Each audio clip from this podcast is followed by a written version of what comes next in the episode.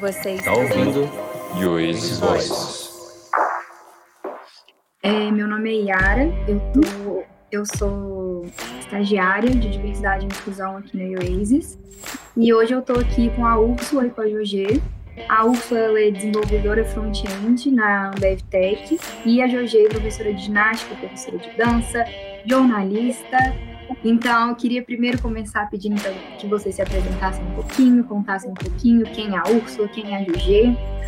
Então, vou começar aqui.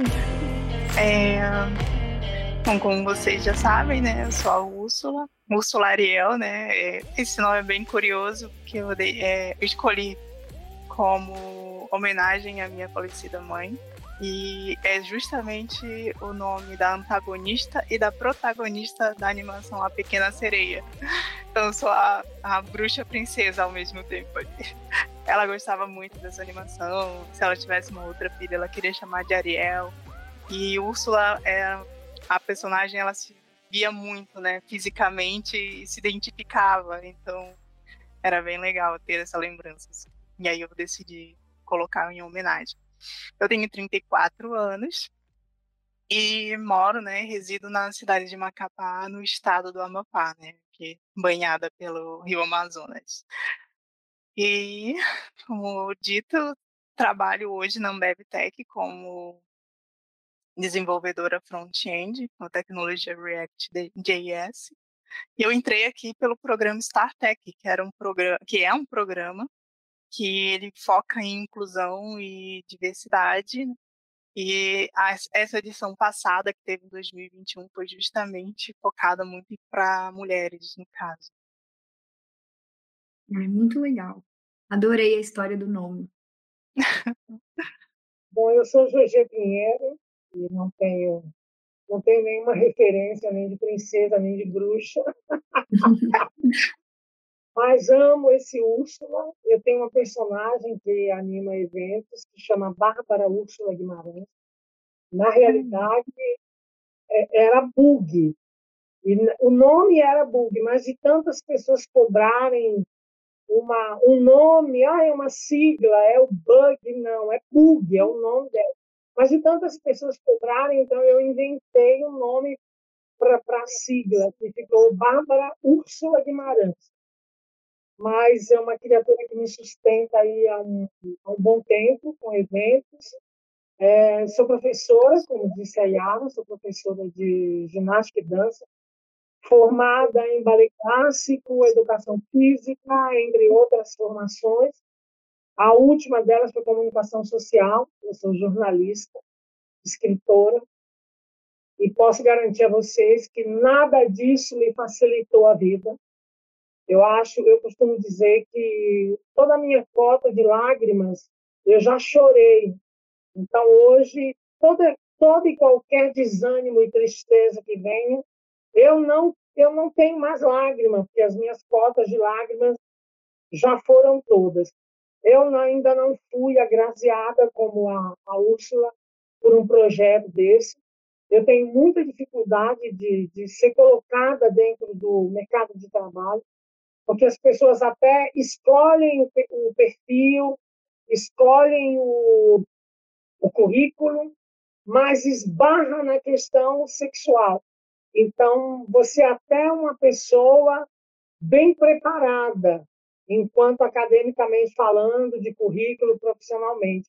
Porém, isso esbarra no preconceito social, porque eu aqui, dentro de uma humildade, porque eu não sou modesta, eu sou humilde, eu acho que o mundo não está preparado para isso, para ter uma, uma transexual professora, uma transexual bailarina, uma transexual jornalista, a não ser que você venha cobrir cotas. É uma empresa que quer ter um preto, quer ter um gay, quer ter uma lésbica, uma transexual, e aí você tem que matar, no mínimo, uma dúzia de leão por dia porque a Úrsula pode falar. É muito complicado ser transexual nesse mundo. Então, é, é, um, é um, ainda é um paradigma, é um paradoxo, é tudo, é muito complicado. Então, para mim, está sendo muito difícil. Eu não estou trabalhando na minha área, então é, eu não quero aqui tomar muito tempo, senão esse, esse podcast vai virar uma, uma, uma novela. Mas sou muito feliz, felicíssima por todas as minhas opções na minha vida, principalmente sou muito grata pelo dom de, de ter recebido a vida, o dom de viver, mas garanto a vocês que não é nada fácil.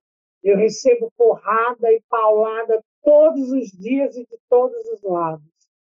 Bom, gente, agora que a gente conheceu um pouquinho aí vocês, as histórias de vocês, eu queria perguntar, é, assim, no início de tudo, né, quando vocês se reconheceram como mulheres trans, quando vocês trouxeram isso para as pessoas que estão à volta de vocês, né? Então, tanto família, amigos, relacionamentos no trabalho, como que foi esse processo? Porque a gente sabe que realmente não é uma coisa fácil, né? Igual a Jorge trouxe, é um processo que é difícil é, na entrada do mercado de trabalho e em todas as outras áreas, eu imagino que seja também. Então, eu queria saber, assim, como que foi, assim, esse início, né? Se entender como uma pessoa trans. Bom, para mim, ele aconteceu muito antes, ali pela, pela adolescência, mais ou menos. Tem gente até que é mais cedo ainda. Mas para mim veio esses, algumas coisas no, ali por, pelos 14 anos.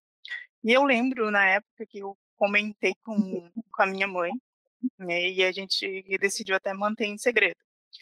E na época a gente tinha pouca informação acesso à informação e eu não tinha referências do que era uma pessoa trans, não era, não tinha tanta visibilidade quanto nós temos hoje. Então eu não sabia em que me inspirar. Na época, o máximo que que eu saberia ele era uma pessoa gay, né? Tipo, geralmente tinham gays que tinham aparências é, mais pro lado feminino e tudo que era como era conhecido lá na época, né? Hoje a gente já consegue é, ter mais termos mais adequados, né, como travesti, mulher trans. E eu não tinha essas referências e eu fiquei confusa. Eu sabia que eu não estava bem como eu estava e que eu queria ser mulher, mas eu não sabia como que eu ia fazer isso. Como, afinal, eu, eu nasci assim, tal jeito. Como é que eu vou como é que eu vou chegar a ser, é, a ter uma aparência feminina, a ter esse aspecto todo? Eu não entendia nada, absolutamente nada. Era assim que eu pensava naquela época. E conforme o tempo foi passando, muitos episódios aconteceram na minha vida, e ali pelos 26 anos eu tive o meu primeiro contato com uma história de uma pessoa trans. E quando eu olhei, eu fiquei, caramba, tipo, sou eu ali. Eu, pela primeira vez na vida, eu tinha visto, eu tinha me identificado, eu tinha visto alguma coisa e vi que era possível. Eu falei, se ela pôde, eu também posso. E aí começou. E é interessante que quando a gente começa a pensar mais forte nisso, é, é muito difícil você começar, você tentar pensar diferente. Aquilo começa a tomar você porque era algo que está gritando ali dentro de você há muito tempo e quando você encontra uma resposta, é muito difícil você tentar é, não pensar naquilo e, e, começar a se transformar aos poucos ali na, na, no que você realmente queria, no que você realmente é. E eu fui tentando, obviamente não foi fácil, porque a gente, como eu falei, a gente vai tendo esses pensamentos e a primeira coisa que eu queria fazer era vestir uma roupa era deixar meu cabelo mais comprido, era o máximo de, de o máximo possível da aparência que eu queria ter. Eu queria ter ali e agora. Então comecei a fazer isso. É, mas, como até a Júlia falou, a gente, as pessoas não estão, tá, não estão tão preparadas. E aí ver é, coisas que elas acham assim fora do padrão, que elas não acham normal, entre aspas, é, elas começam a te ver diferente de uma forma negativa. E aí uhum. começa a vir aquelas coisas, aí começa o preconceito, transfobia. E aí começou a ser difícil. Então, como ela falou, portas para emprego, né, a empregabilidade começa, a, as, as portas fecham para você. Já era difícil antes, eu não conseguia tanto. E quando eu decidi mesmo fazer minha transição, foi pior ainda. Então, passei muito perrengue mesmo, como ela falou, foi muito, é, muita paulada, é, muita, é muito desafio. E eu tentei várias vezes fazer minha terapia hormonal, com medicamentos, essas coisas tudo. E sempre começava, parava, sempre começava, parava, porque é um tratamento, tratamento não, né? É uma terapia cara, é, ela é custosa, e é muito difícil quando você não tem é, a condição para manter isso. E na minha cidade, por exemplo, não tem, como em algumas cidades, como São Paulo, por exemplo, tem centros de disforia em que eles te, eles te cedem, né, de forma gratuita, essa, esse, essa terapia. Então, aqui não tinha e eu tinha que pagar. Aliás, até hoje eu tenho que fazer, né, assim. E é bem difícil quando você quer tentar algo, quer realizar o seu sonho, muitos dos seus sonhos, né? E tem muitas barreiras para você. Aliás, como todo sonho, né, que a gente corre é assim. Só que esse parece que muitas vezes é assim, você parece que não vai conseguir. É, é bem complicado. Ai, é... Pode falar, Yara. Eu ia falar que é bem interessante assim, a gente ver como que a questão da representatividade faz toda a diferença, né? Nesse cenário, porque você comentou, né, que para se entender realmente como uma pessoa trans, você teve que ver alguém falando, né? Você teve que ter alguém para poder se inspirar. E eu acho que isso é uma coisa que falta muito, é o que a gente fala muito hoje em dia de representatividade, né? o quanto que é importante ter alguém ali que tem essa visibilidade, que tem esse local de fala, que tem esse poder para expor aquilo, quem ela é, e as outras pessoas poderem é, se enxergar naquilo. Né? Então, eu acho que, que traz muito disso também, né? Na realidade, eu ainda não, não, eu não vejo nenhuma representatividade. Eu tenho uma opinião bem íntima, bem particular, todas, todas, são muito poucas as travestis e as transexuais que elas conseguem ascender, que elas conseguem submergir, elas se adequam para um sistema e a partir daquele momento não é problema do outro se a Renata, se a Úrsula, se a Jorge tem problemas estruturais, emocionais, é, sociais, não é problema dela. Isso é uma coisa que eu particularmente acho. Então, eu desde sempre tive um problema muito grave comigo mesma, porque eu era um, eu sempre fui muito afeminado, muito. Eu era aquela criatura que não conseguia esconder, porque eu não tinha voz de menino, eu não tinha corpo de menino, eu não tinha gogó, eu não tinha pelo, então, até a minha puberdade, eu não fui cobrada disso, porque as crianças são cruéis, mas elas, aquele momento, ninguém está preocupado com isso. Mas quando você passa pela puberdade, aí as cobranças começam. Por que, que esse menino não tem gogó? Por que, que esse menino fala fino? Por que, que esse menino tem, não tem pelo? Então, a, a, a, hoje, o, o que eu senti na minha puberdade, hoje eu sinto com os meus próprios pares. Porque mesmo dentro dessa sigla gigantesca que todo dia vai crescendo mais, porque o que era somente LGBT, hoje é LGBTKWYZ e pseudônimos absurdos. E mesmo nós, transexuais e travestis, não temos poder de fala, nós não temos representatividade dentro dessas, dessas, dessas siglas. Mesmo aqui em São Paulo, eu quando eu comecei a minha, a, a minha adequação hormonal, não é fácil, a Úrsula pode dizer, porque os nossos ossos ficam fracos, porque você se bombardeia de, de hormônios. No meu caso, eu tomei o, o inibidor inibidor sexual. Então, isso te tira qualquer possibilidade de sexo, você perde o libido completamente, e você vai perdendo tudo. Eu tive problemas com o fígado, porque o meu fígado era tanto remédio que eu tomava, esterogênio e não sei o quê, que um, fígado começou a ter problemas para filtrar. Eu comecei a ter gordura no fígado, eu comecei a ter problemas nos ossos. Eu, a minha mama ela não é prótese, ela foi desenvolvida de, dos hormônios, a partir dos hormônios, porque, ao contrário da Úrsula, eu comecei a minha hormonização por conta própria, porque tudo me incomodava. Não é? é eu era extremamente afeminado, ou melhor dizendo eu era muito mulher, dentro de um corpo que não condizia, e eu precisava adequar tudo. E aí eu tive muitos problemas. E veio um desespero tão grande. E aí, quando você procura esses centros, porque aqui em São Paulo, por exemplo, tem alguns centros, olha o nome do lugar, chama Centro de Referência para Tratamento de Transsexuais e Travestis. Os profissionais que trabalham lá, desde o médico, coordenador, gestor, enfermeira, auxiliar de enfermagem, eles não têm nenhum preparo para lidar com esse diferente.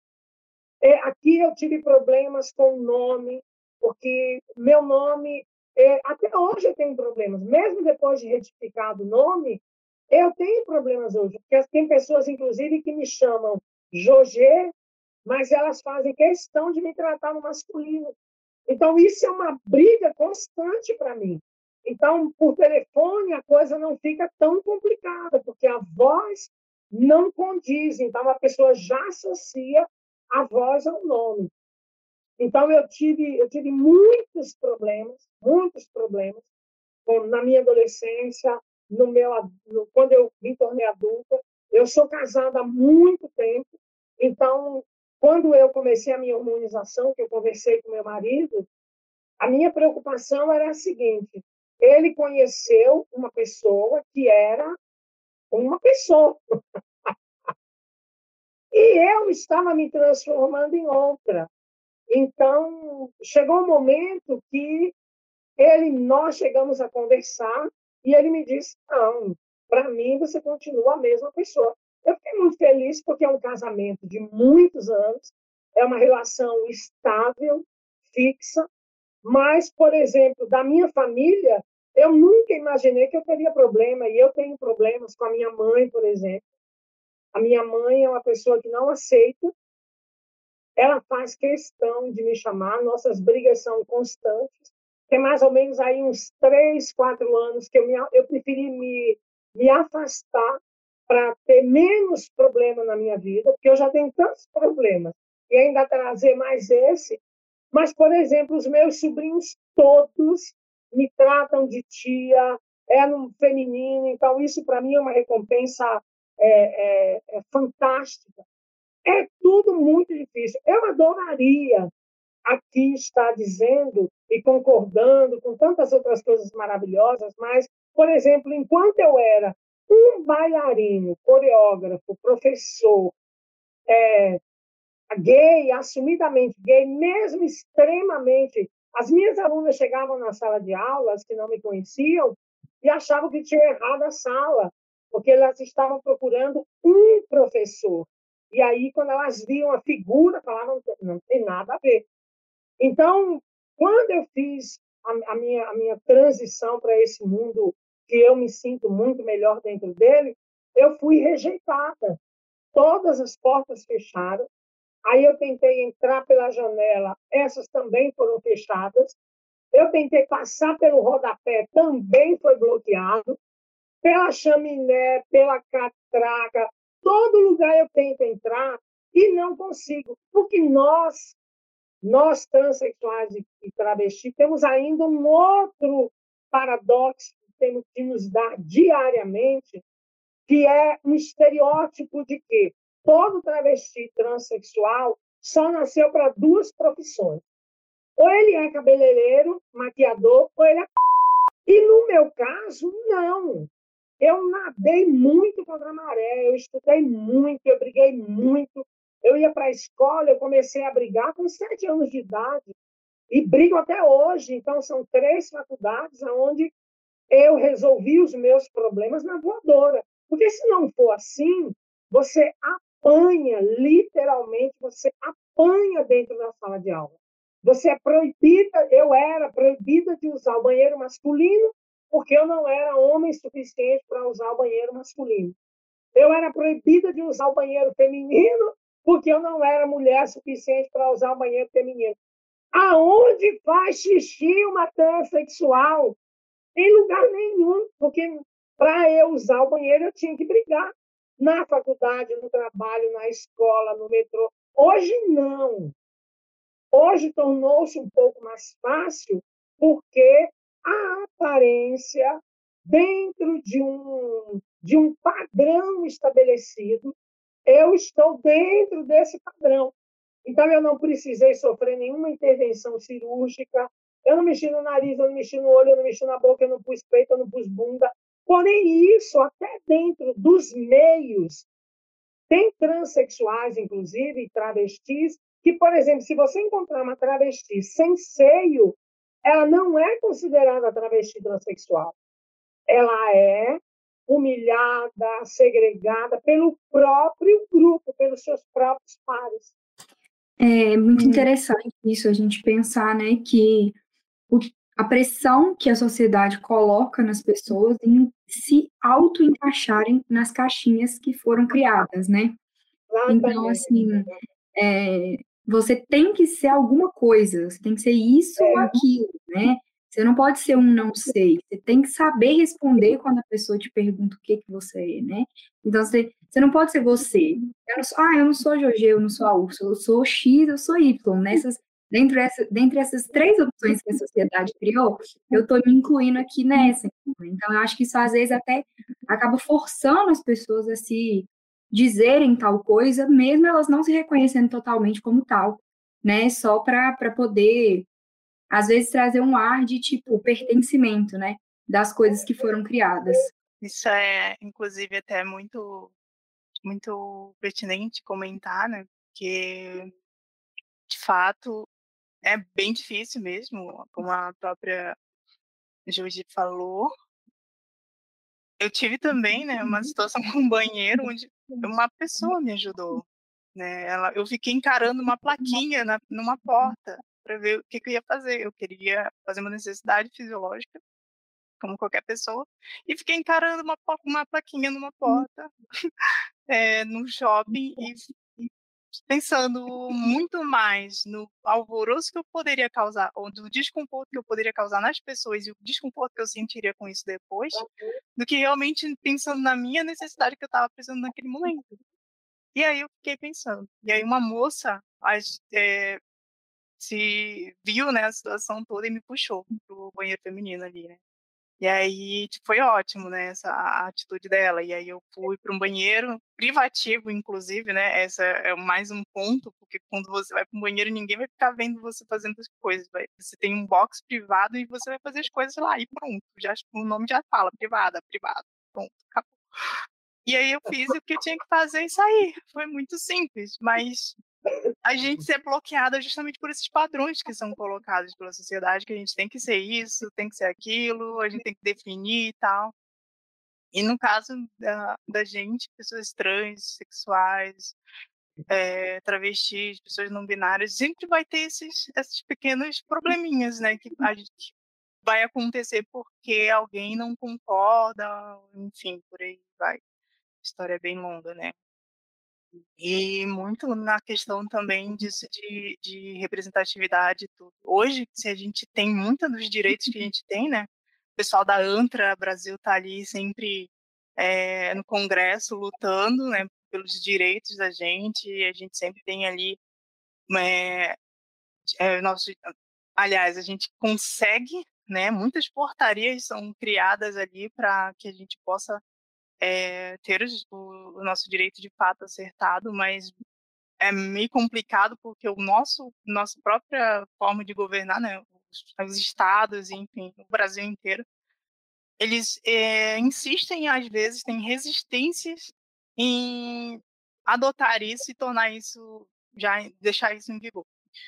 E a gente acaba tendo muitos episódios como a gente vê por aí, que é sendo tratar o pronome diferente, É, a gente viu aquele caso daquela policial lá que tratou a pessoa e de uma forma muito rude. Aí a gente vai ver in, inúmeras situações baseadas nisso. Mas tem lei, tem lei, está homologada, está criada, nos protege, mas às vezes a gente não, embora a gente tenha conseguido, a gente tenha tido essas conquistas, é, é muito difícil, né? A gente tem um país com problemas políticos sérios que insiste né, em ser resistente com essas mudanças. Eu posso? Claro! Olha só, aí, aí complementando o que a Úrsula falou, tem, eu, tenho, eu tenho duas histórias fora do país que são bem engraçadas. Assim, que eu, eu consegui, Úrsula, fazer da minha vida trágica um stand-up cômico. Então, antes da pandemia, eu, eu tinha um stand-up, eu tenho um stand-up, aonde eu narro todas, a, todas as, as, as arbitrariedades a mim impostas, eu narro dentro dessa comédia para que você consiga rir de tudo isso. E aí é, tem, uma, tem duas coisas bem interessantes na minha vida. Uma vez, é, uma das primeiras vezes que eu saí do Brasil, dançando, que isso é fantástico, e aí eu não lembro para onde eu estava indo, se era Alemanha, se era Itália, e a conexão foi feita em Paris. Eu não conhecia Paris, e a pessoa com quem eu comprei a passagem aqui no Brasil, aqui em São Paulo, eu perguntei para ela se eu perder a conexão, como é que funciona o cambiamento, né, a troca? Ela falou: olha, você é encaixada no próximo voo. Ela olhou na lista e falou para mim: Nesse dia que você vai chegar cedo de manhã, o próximo voo será só às 17. Aí eu, para conhecer Paris, porque eu não sabia se eu ia morrer no dia seguinte, eu desembarquei em Paris e fui me atrasando. Atrasei no controle alfandegário, atrasei em tudo que eu podia. Até que eu passei por lá e o voo já tinha ido embora, o voo já tinha decolado para onde eu tinha que ir. E aí fiz o controle, peguei a bagagem, que era quase nada, e eu tinha que ir até um portão tal para fazer a reserva do próximo voo para onde eu estava indo. O aeroporto é gigantesco, é uma cidade. E aí eu dentro do Charles e fui andando e perguntando, andando e perguntando. Depois eu andar muito, eu vi na frente um, um balcão, estava escrito em inglês e francês, informações. Aí eu parei no balcão. Eu ainda não era subidamente transexual. Eu era somente um gayzinho afeminado. Não era um angu desandado, mas já era muito afeminado.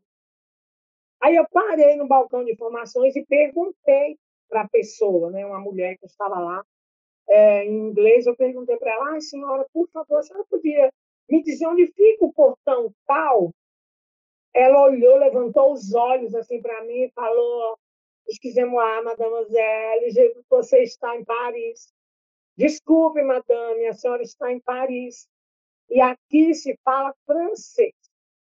Garanto a vocês que meu primeiro impulso era de mandar esta mulher e acabar com ela. Falar, você é mal educada, como é que você trabalha na Europa, na França, e vem com um discurso desse?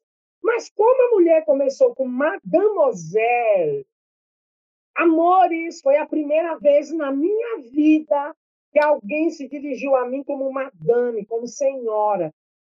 Menina, até hoje isso me emociona muito, porque eu não era nada, eu não tinha pretensão de ser nada.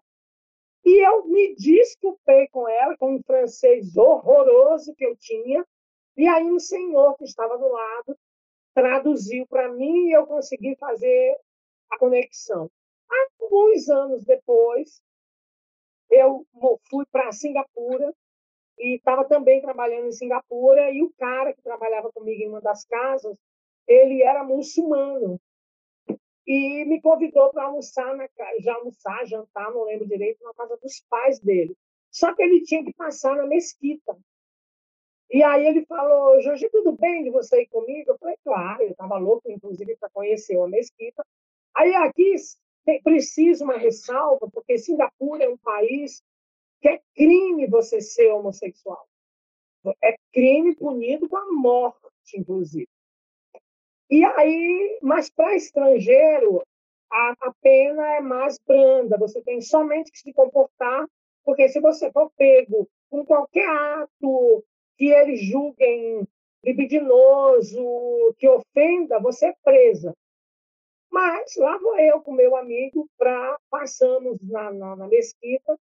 Quando chegou na mesquita, uma pessoa que nos recepcionava me chamou e falou, me entregou dois véus.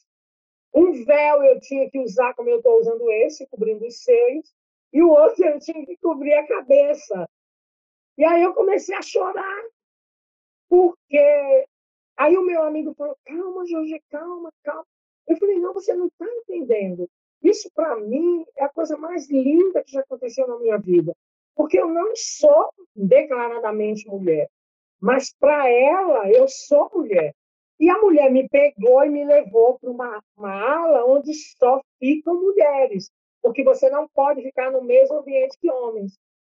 Agora, me perguntem, quantas vezes eu fui tratada com o mesmo respeito e dignidade neste, nesse país chamado Terra Brasilis? Nunca, em tempo algum, em momento algum. Então, isso é muito complicado. Isso não é um problema das empresas, não é um problema meu, não é um problema do INSS, não é um problema do TRE, porque eu tenho problemas em todos esses lugares que eu falei. Eu tive problemas agora, pouquíssimos meses atrás, que eu fui é, mudar a minha, a minha, o meu título de eleitor, aonde eu ia voltar e não sei o quê, precisei apresentar a certidão de nascimento.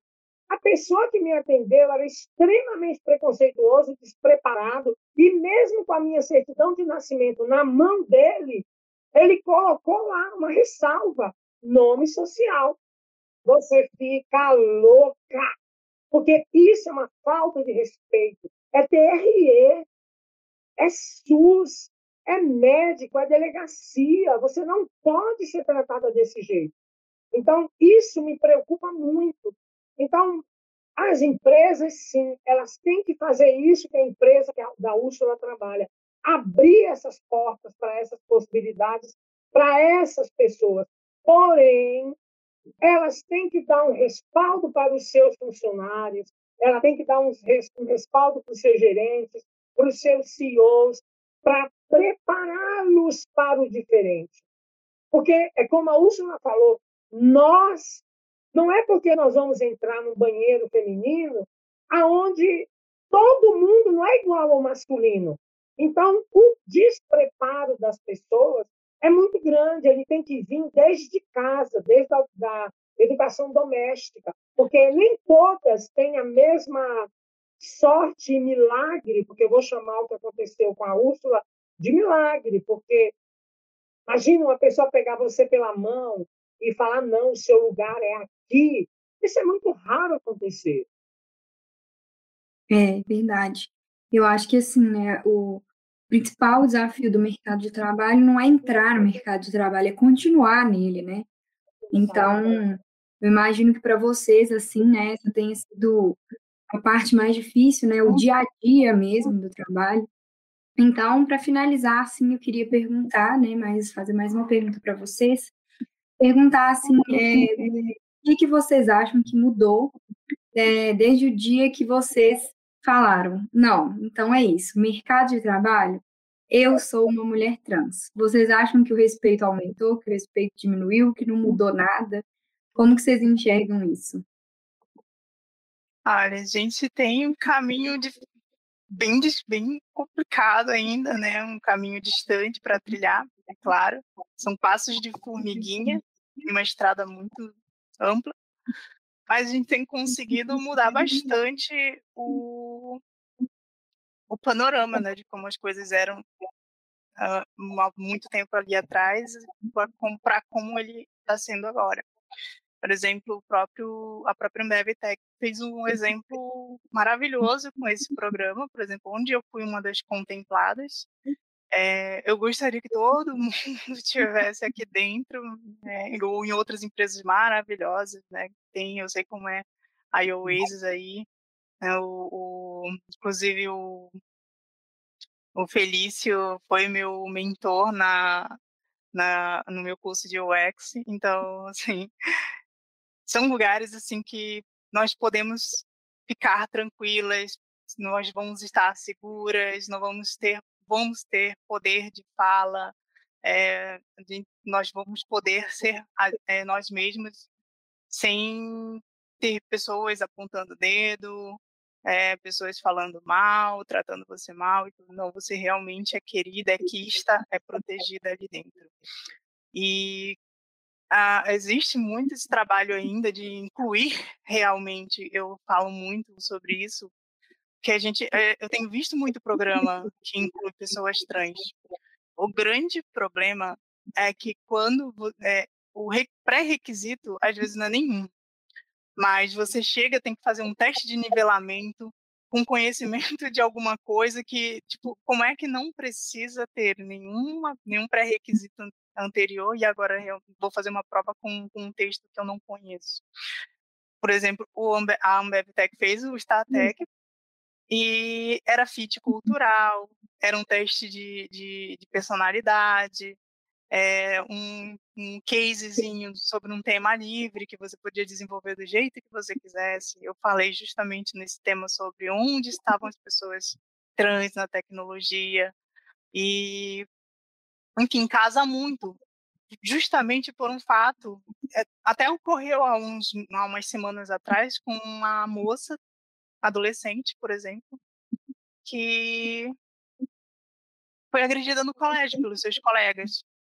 E aí ela relatou depois que ela não ia voltar para a escola. Se ela não volta para a escola, ela não tem preparação, né? Ela não vai ter educação acesso à educação. Se ela não tem educação, ela não vai ter o preparo necessário para pleitear uma vaga. E aí, as vagas geralmente precisam de que você tenha inglês, que você tenha ensino superior, que você tenha. Eles colocam. Essas são barreiras estruturais que às vezes as empresas criam e nem percebem. E quando você pode simplesmente pegar essas pessoas que não teve, não vão ter oportunidades ou não tiveram oportunidade de estudar, porque muitas das, é, das pessoas trans foram embora de casa ou porque foram expulsas de suas casas por suas famílias, ou às vezes o, o abuso é tanto, ninguém expulsou, mas o abuso é tanto, a humilhação é tanta que você vai sair de qualquer forma, porque você não vai querer ficar sofrendo, você quer se afastar.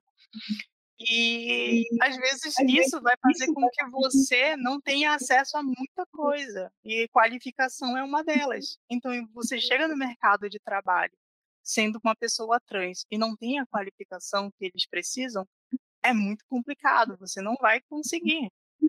E se realmente tem programas que vão, que realmente pensam em inclusão, ele precisa pensar dessa forma. Ele precisa ver os problemas mais a fundo que essa comunidade vive. E quando eu falo de diversidade é tudo mesmo, né? Pessoas com nanismo, pessoas com Down, pessoas das letras inteiras.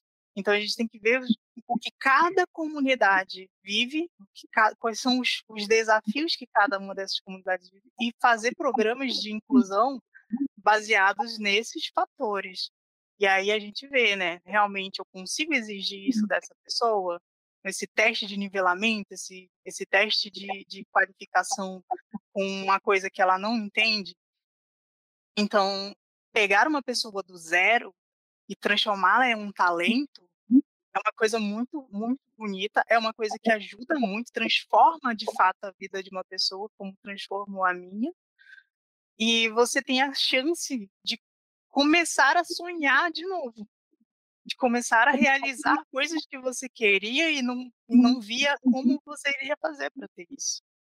Então você, você para você ver como é, é um caminho difícil, é um caminho longo e que as empresas estão tentando já se adequar, já deram um, um passo muito grande, é muito bom, mas ainda precisa ser um pouquinho mais inclusivo. Aí entra muito a questão também de pessoas. Eu vejo, eu fico até abismada, eu vejo pessoas que falam que programas de cotas tiram a vaga da gente. Tipo assim, falando as outras pessoas que não conseguem, tá? a, a cota tira a vaga da gente. Essas pessoas às vezes não entendem que ela não dormiu na mesma cama confortável, ela não teve o mesmo tempo de sono, ela não tem as mesmas preocupações, ela não comeu a mesma comida, ela não comeu bem, ela não tá bem, ela não tá preparada como aquela pessoa ali atrás estava, que ela teve acesso, teve apoio familiar, carinho, comida, vestimenta, tudo do bom, ou pelo menos o, a média boa. E outras pessoas não vão ter essas possibilidades. E como é que você disputa com uma pessoa que teve essa qualidade toda, esse preparo todo? A cota ela precisa existir e é por isso que ela existe, justo. Agora ela precisa ser mais inclusiva, porque a gente ainda vê essas pequenas barreiras estruturais criando. É melhor pegar uma pessoa, treiná-la do zero, torná-la um talento que ela vai contribuir para a empresa, com certeza, com o talento que ela tem, e vai ficar muito mais grata, muito feliz, porque aquilo muda a vida dela. É, fazer programas de inclusão que realmente sejam inclusivos, né? É, então, mil variáveis que interferem e realmente esse sistema, né, de, de cotas, ele vem para igualar, né, igual as vagas afirmativas que as empresas abrem, ele, ele, essas coisas, elas vêm para igualar as oportunidades, né, tentar dar uma nivelada ali. É, e eu acho que é isso mesmo que falta, é a gente olhar de forma mais ampla, né, para um todo, porque com certeza o problema não é único, não é com uma coisa só que a gente resolve, né, então eu acho que realmente falta um olhar social para um todo, né, para o que está atrás do que a gente vê externamente, né. É, aí, aí eu, eu, eu começo com uma, uma frase bem que eu quero voar mesmo de voadora no peito. Nós somos um país de miseráveis. Então, se você, se você começa a nivelar as pessoas, essa régua for para baixo, eu acho que fica. Aí você começa a entender o mundo do outro. Então, a taxa que nós pagamos é muito alta para você tentar se estabelecer. Então, as abordagens são errôneas, é, os pré-requisitos são errôneos.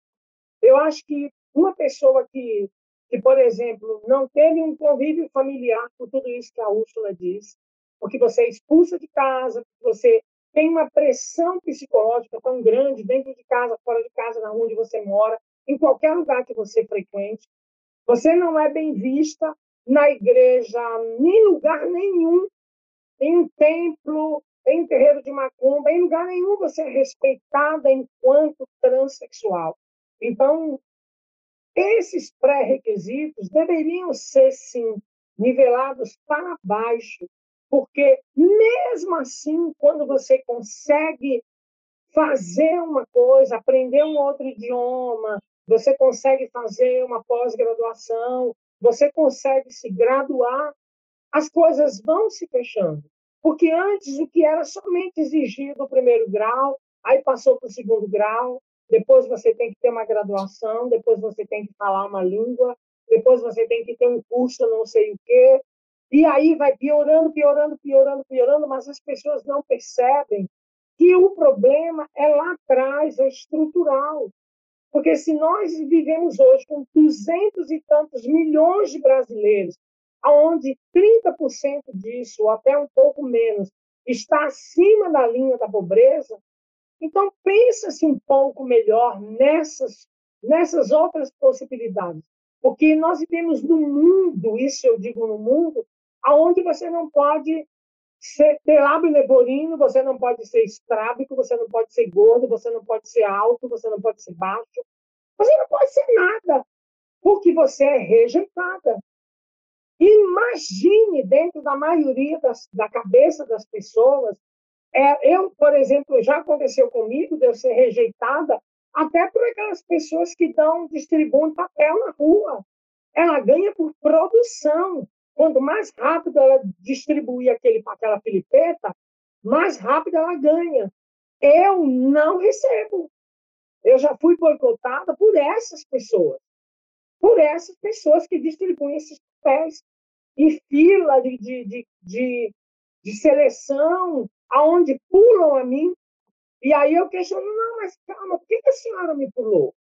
Não, porque a vaga não é para você, esse ambiente não é. Eu já ouvi isso tanto na minha vida.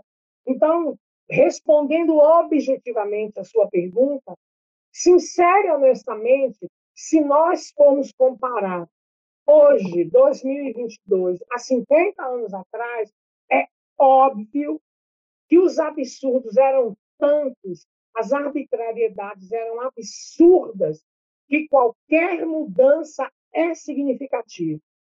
Porém, eu, particularmente, não vejo grandes avanços. Eu acho que nós até conseguimos ir até o cartório, que o nosso calhamaço de documentos diminuiu um pouco. Antes eram 80 documentos, não sei quantas declarações, aonde as pessoas que declaravam que te conhecia enquanto Jogê, ela tinha que ser de punho, do próprio punho, e você tinha que reconhecer uma por uma no cartório a assinatura daquela pessoa. Hoje, o que era 80, 100 documentos, hoje passou para 40, 50 documentos, porém, o distúrbio é muito grande, a vergonha é muito grande. Então, eu, sincero, honestamente, acho que o caminho a ser trilhado ainda é muito, muito, muito longo. E volto a afirmar: há 50 anos atrás, eu nem posso comparar a minha vida enquanto transexual e travestis às poucas que conseguiram sobreviver há 50 anos atrás. Porém, hoje, eu ainda acho que é muito difícil. O número de suicídios de transexuais e travestis são absurdos, absurdos. As pessoas não se aceitam, não aceitam a rejeição alheia. Tem um filme maravilhoso, recente, de 2020, chama Joy Bell. É a história de um cara que o filho dele era gay. Gay, ele não era travesti, não era transexual, ele era gay. Americano, nós estamos falando do top, top, top do mundo, é Estados Unidos da América, cara, era um estadunidense. O menino se matou porque ele não aguentou a pressão que ele sofria dentro de casa, na escola. E, no entanto, o pai, depois que o filho se matou, o pai se predispôs a caminhar da cidade deles até Nova York, porque o sonho deste menino, de 17, 18 anos, era ir morar em Nova York. Então, o pai foi até fazendo esse protesto e era um cara. Assistam o filme. Eu aqui não vou dar spoiler, porque eu posso adiantar vocês que o fim é trágico. O fim é triste. Então, eu fico muito decepcionada de imaginar que o nosso fim é semelhante ao fim do filme do Joy Bell. É, a gente vê que o caminho a percorrer ainda é imenso, né, até a gente chegar numa situação razoavelmente boa. E eu espero que, assim, é, com essas ações, pequenas ações que algumas pessoas, algumas empresas, igual a pessoa que ajudou a Úrsula no banheiro, é, a pessoa que criou esse programa, né, que fez ela ter o emprego que ela tem, é, a pessoa lá na França que se referiu a Georgie pelo nome que ela queria ser chamada. Então, eu acho que nessas pequenas coisas a gente vai tendo esperança, né? E a esperança é que é, cada vez mais essas ações sejam mais frequentes nas empresas, nas pessoas. E eu queria agradecer demais a participação de vocês, agradecer muito mesmo por terem topado em nome da IOES. Eu queria deixar meu muito obrigada aqui. É, eu aprendi demais aqui com esses minutinhos das nossas conversas. Eu tenho certeza que todo mundo que escutar esse podcast vai aprender muito também. Então, muito obrigada e eu espero muito que venham outras oportunidades da gente ir se conectando e se conhecendo cada vez mais. Imagina, eu que agradeço oportunidade de falar um pouquinho, embora eu tenha até me perdido assim, um pouco no contexto, mas a gente acaba indo, né? E olha que tinha pergunta certinho, mas perdão ali, mas agradeço muito a oportunidade para todos, espero que todos gostem. Eu faço de vocês as minhas palavras, muito obrigada, porque são ações, ações como essa. Eu acho que foi a última que falou esse trabalhinho de, de formiguinha, de gotinhas. Eu acho que nós temos que fazer igual como os índios fazem, né? Colher o sereno para matar a, a sede. A Úrsula deve saber bem disso. O que é você colher numa folha gotinhas de sereno para poder matar, tentar saciar a sede. Então, acho que a partir disso é que as mudanças vão começar a vir. Quero agradecer muito ao Waze, de verdade. A primeira oportunidade de conhecer a Úrsula, que além de linda externamente, é linda internamente, inteligente, fez uma homenagem linda à sua mãe. E nós precisamos desses amores, esses amores em essas referências de família. Eu estou homenageando minha mãe no meu nome, que orgulho que eu tenho disso. E eu tenho aqui as minhas referências também, só para salvar um pouco a onda aqui da minha família. Eu tenho uma família maravilhosa, eu tive um pai excepcional. Eu tenho uma tia que é irmã da minha mãe, eu considero como se fosse minha mãe, é viva. Meu pai, infelizmente, não é vivo. Minha, a minha avó paterna também não. Então, eu tive uma estrutura familiar excepcional. Hoje eu posso contar isso para minha família. Eu sou casada, eu tenho um filho de 20 anos de idade. Então, eu, eu sei que todo o trabalho da minha, da minha avó, do meu pai, da minha mãe, da minha tia, tudo isso fez tornar essa figura aqui. Obrigada novamente e que isso se, se repita e se multiplique muitas e muitas vezes.